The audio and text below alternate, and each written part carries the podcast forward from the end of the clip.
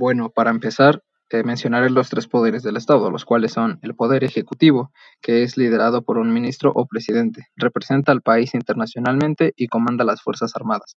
El poder legislativo es constituido por un parlamento o congreso que a su vez se compone de la Cámara de Senadores y de la Cámara de Diputados. En esta se encarga principalmente de la elaboración, corrección, aprobación y eliminación de las leyes y el Poder Judicial, que se compone por jueces, fiscales y magistrados. este organismo se le conoce como Corte Suprema. Se encarga de impartir justicia conforme a las leyes establecidas, interpreta las leyes y que se cumpla con ellas. Toda esta división de poder es esencial para la democracia, así como también evita el abuso de poder o autoridad. El dividir el poder de esta forma evita los regímenes autoritarios, y gracias al trabajo de los tres poderes del Estado en nuestro país se han creado artículos constitucionales en beneficio de los ciudadanos, como los siguientes presentados.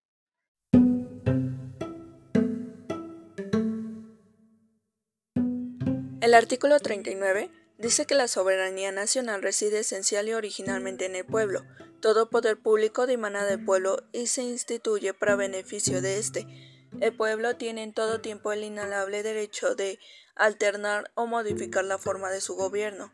El artículo 40 dice que es voluntad del pueblo mexicano constituirse en una república representativa, democrática, laica y federal, compuesta por estados libres y soberanos, en todo lo concerniente a su régimen interior y por la Ciudad de México, unidos en una federación establecida según los principios de esta ley fundamental.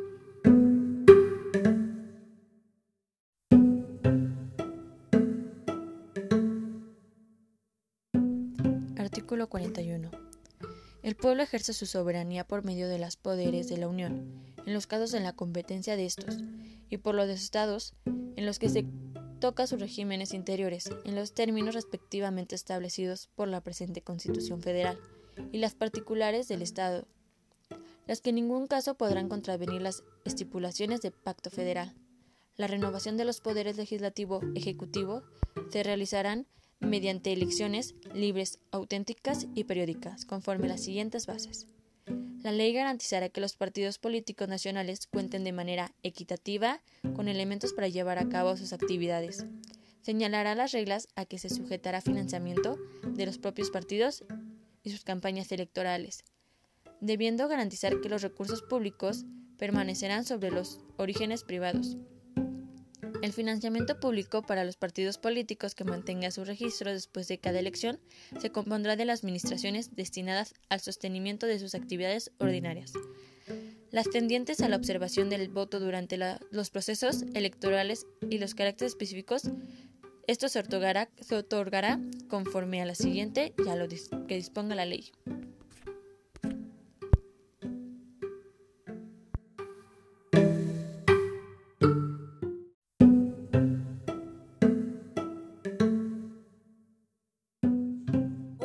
El financiamiento público para el sostenimiento de sus actividades ordinarias permanentes se fijará anualmente, multiplicando el número total de ciudadanos inscritos en el padrón electoral por el 65% del salario mínimo diario vigente para el Distrito Federal.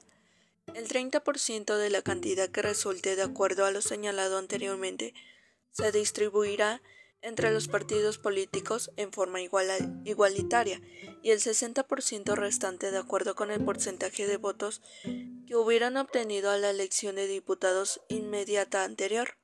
2. El financiamiento público para las actividades tendientes a la obtención del voto durante el año en el que se elijan presidente de la República, senadores y diputados federales equivaldrá al 50% del financiamiento público que le corresponde a cada partido político. Cuando solo se elijan diputados federales, equivaldrá al 30% de dicho financiamiento. 3. El financiamiento público por actividades específicas relativas a la educación, capacitación, investigación socioeconómica y política, así como a las tareas editoriales, equivaldrá al 3% del monto total del financiamiento público que corresponde en cada año, el 30% de la cantidad que resulte de acuerdo con lo dicho anteriormente, se distribuirá entre los partidos políticos en forma igualitaria y el 60% restantes de acuerdo con el porcentaje de votos que hubieran obtenido en la elección de diputados anterior.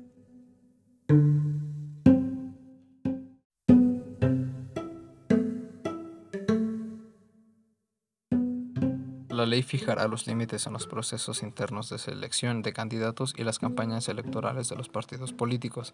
La ley establecerá el monto máximo que tendrán las aportaciones de sus simpatizantes, cuya suma total no podrá exceder anualmente al 10% del tope de gastos establecidos para la última campaña presidencial.